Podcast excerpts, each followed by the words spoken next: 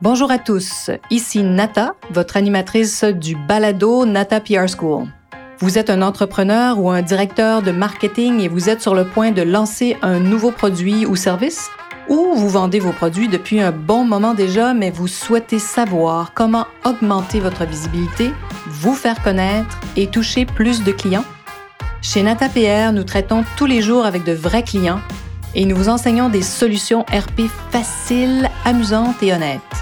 Vous apprendrez ici les étapes simples pour combiner la force des relations publiques aux médias sociaux dès maintenant. Suivez-nous.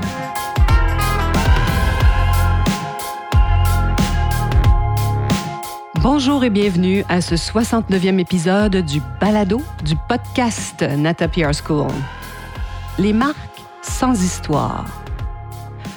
On aborde un sujet un peu différent dans ce podcast. Euh, au fait, j'aime souvent vous parler de ce qui se passe à l'agence et je pense que ça, c'est vraiment un podcast pour les marques qui existent depuis longtemps. J'appelle ça des marques sans histoire parce que sachez hein, qu'il y en a plusieurs marques qui existent depuis 20 ans, 30 ans et plus et qui n'ont pas, qui existaient au fait avant Internet. Hein. Alors donc, euh, il nous arrive souvent à l'agence d'être approchés par des marques comme ça, j'appelle ça des marques sans histoire, qui ont peut-être encore du succès, euh, qui en ont connu bien sûr avant l'arrivée d'Internet. Comme je vous disais, des entreprises impressionnantes, hein, des fois avec des anniversaires fous, des 30 ans, des 40 ans et plus. Et ces marques ont plusieurs points en commun. D'abord, ben voilà, elles ont eu du succès dans des catégories de produits où il y avait autrefois, autant jadis, il y a plus de 20 ans, peu de concurrents. Elles ont peu ou jamais eu besoin de faire des grandes campagnes de publicité euh, en ligne ou traditionnelles. Donc, pourquoi? Parce qu'elles faisaient des promotions avec les détaillants. Donc, ce qu'on appelle des publicités coop souvent dans certains marchés, donc des publicités avec euh, peut-être euh, des chaînes de magasins, des supermarchés. Donc, très peu de campagnes de publicité. Et oublier les campagnes de relations publiques, ça ne faisait pas partie de leur mix marketing. Ils n'en avaient pas besoin. Elles ne connaissent pas le web, ça c'est le troisième point que ces marques ont en commun. Et parfois, on voit de plus en plus une quatrième, euh, quatrième point. Euh, elles croient que tout à coup Instagram, euh, c'est la chose à faire. Donc parfois, elles nous arrivent, elles ont dépensé beaucoup d'argent sur Instagram pour créer du contenu, démarrer des comptes en partant de zéro. Hein, ce qui, vous savez, ceux qui aident sur le web depuis un certain temps, prend du temps. Donc, en quatre points en commun, elles ont eu du succès dans des catégories où il y avait peu de concurrents. Elles ont presque jamais recouru à des campagnes de publicité et de relations publiques. Elles ne connaissent pas le web, le point 3. Et le quatrième point, elles ont parfois dépensé déjà de l'argent, des sommes des fois impressionnantes euh, sur un nouveau site Internet ou sur un compte Instagram. Et tout à coup, ces, entreprises approchent des agences comme la nôtre hein, pour créer des petits miracles qui, vous vous en doutez, se réalisent rarement. Euh, voici ce qu'on entend et voici ce que ces entreprises-là, ces marques sans histoire, comme je les appelle, pensent. Comme elles ne payaient pas avant, elles n'avaient pas de campagne en cours, elles s'imaginent qu'en payant une agence ou des agences, les ventes vont immédiatement augmenter en ligne ou dans les points de vente. Hein. Ça, c'est ce qu'elles croient ou pensent. Elles croient aussi qu'on va parler d'eux instantanément. Elles croient que leurs abonnés aussi vont exploser sur leur compte Instagram et Facebook. Alors, des, fois, c'est ça, c'est des, comment je dirais, des pensées qu'elles ont, parce que comme elles ne faisaient pas ça auparavant, donc à partir du moment où tout à coup elles ajoutent et qu'elles ont des budgets et qu'elles dépensent en publicité, ben, elles croient que ça va être miraculeux. Mais comme vous vous en doutez, ces rêves n'arrivent pratiquement jamais. Hmm, en plus de 20 ans, euh, j'ai rarement observé des phénomènes comme ça instantanés, sachez-le. Euh, rares sont les marques aussi, hein, prêtes à investir, à accomplir un travail immense, parce que souvent, elles sont déjà tellement occupées à faire ce qu'elles font très bien, là où elles ont eu du succès, qu'elles ne comprennent pas pourquoi les agences n'arrivent pas à faire ça toutes seules de leur côté. Hein. Donc, peu de marques sont prêtes à investir le, travail immense que ça prend pour jeter, hein, dans le fond, de nouvelles fondations sur le web.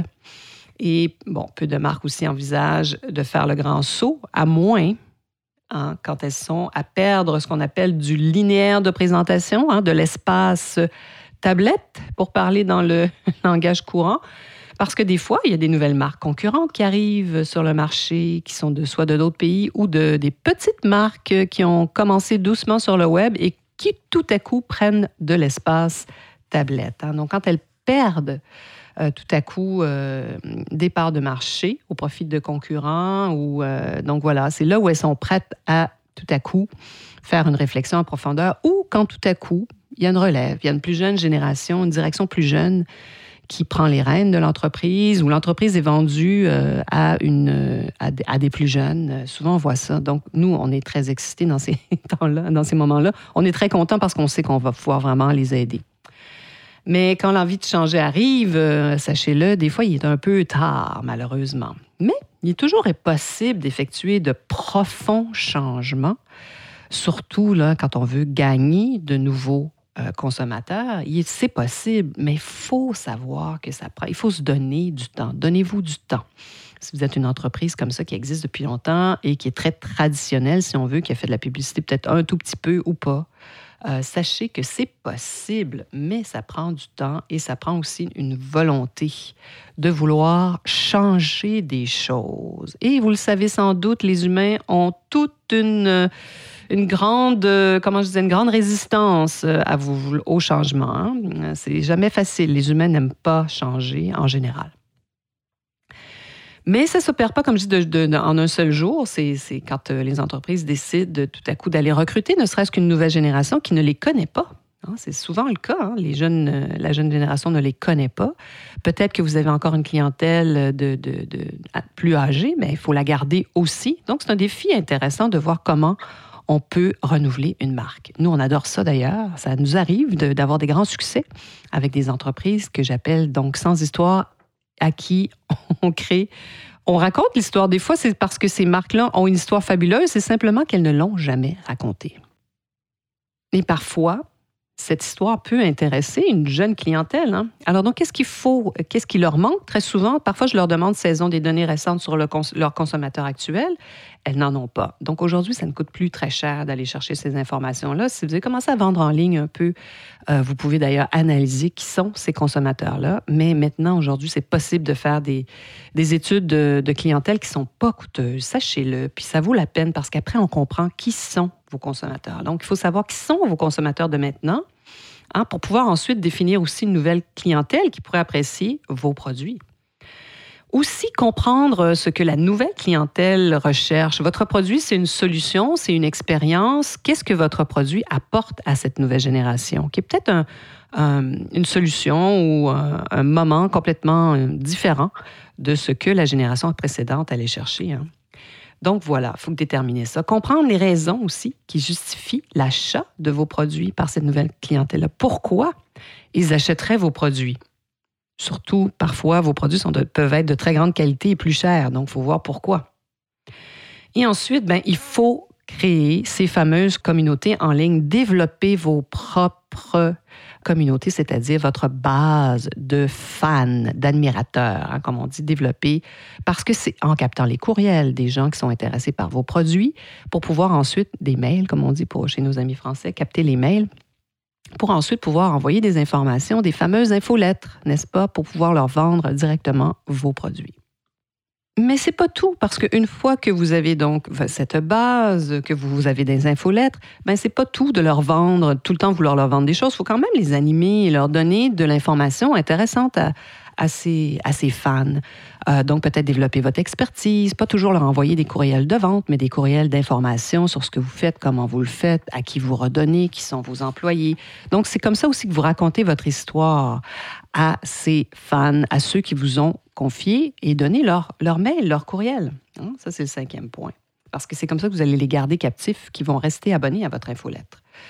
Euh, se faire connaître, faire parler de l'entreprise dans les médias spécialisés en premier, ce qu'on appelle les trade publications. Hein, donc, dans l'agroalimentaire, la, par exemple, il y a beaucoup de publications qui s'adressent aux supermarchés de votre pays, par exemple qui vont parler de nouveautés. Donc, toutes ces publications-là sont importantes. Faites-vous voir dans ces publications-là en premier, faites-vous connaître à nouveau, même si peut-être qu'ils vous ont euh, déjà fait des papiers il y a dix ans, ben, c'est peut-être le temps qu'ils racontent une nouvelle partie de votre histoire.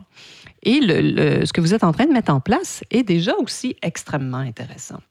Et le septième point, ben, c'est de voir aussi intéresser des influenceurs à vos produits, mais pas n'importe lesquels. Allez trouver des influenceurs qui partagent vos valeurs, euh, parce que si vous parfois toucher une clientèle qui est trop adolescente, trop jeune, ben, ils n'ont peut-être même pas les moyens de se payer vos produits. Alors faites attention quand vous choisissez des influenceurs assurez-vous qu'ils ont euh, des points en commun avec vos valeurs, hein, qui, partagent certaines de vos valeurs. Donc, il y a sept points que je viens de mentionner. Hein. C'est de bien cerner votre profil de consommateur actuel pour pouvoir aller ensuite en chercher un autre. Euh, déterminer pourquoi euh, votre produit, qu'est-ce qu'il apporte comme solution aujourd'hui, hein, qu'est-ce qu'il apporte? Comprendre les raisons aussi pourquoi une nouvelle clientèle les achèterait. Peut-être que c'est des raisons différentes de la, de la génération précédente. Créer une communauté en ligne, quatrième point. Cinquième point, l'animer, cette communauté. Le sixième point, faites-vous connaître. Ça, c'est avec les RP. Septième point, intéresser les influenceurs à vos produits. Ça aussi, les RP peuvent vous aider là-dessus. Hein, l'étendue, donc, de la démarche, comme vous voyez, est vaste. car il faut aborder aussi les questions liées au prix, au prix que les consommateurs sont prêts à payer ou aux nouveaux modes de consommation en ligne. Alors voilà, donc si votre entreprise est dans une telle situation, une marque sans histoire, mais une marque peut-être fabuleuse, sans histoire parce qu'elle ne l'a peut-être pas racontée, alors il est peut-être est temps de faire cela. Et je vous dirais que les relations publiques, c'est un merveilleux outil pour raconter votre histoire. Alors voilà. Voici toutes les étapes qu'il faut mettre en place.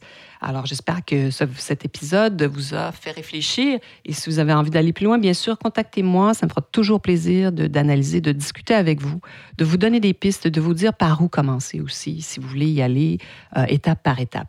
Alors voilà, j'espère que comme toujours, euh, ce, podcast vous permet de prendre quelques minutes dans votre journée pour euh, réfléchir à ce que vous faites. Alors attention, les marques sans histoire, parce que si euh, vous ne communiquez pas, ne développez pas la plus jeune génération, ben il y a beaucoup de marques qui malheureusement disparaissent, qui sont des marques, moi je trouve extrêmement intéressantes, qui peuvent bien sûr intéresser les nouvelles générations. Alors voilà, donc j'espère que vous serez des nôtres la semaine prochaine. Vous êtes curieux et souhaitez en savoir plus sur comment implanter des stratégies de relations publiques? Rendez-vous sur natapierre.com et inscrivez-vous sur notre liste vous recevrez le modèle NataPR pour créer une campagne RP réussie. Et si vous souhaitez devenir client, contactez-nous à nata.natapr.com. Nous attendons vos commentaires. À la semaine prochaine!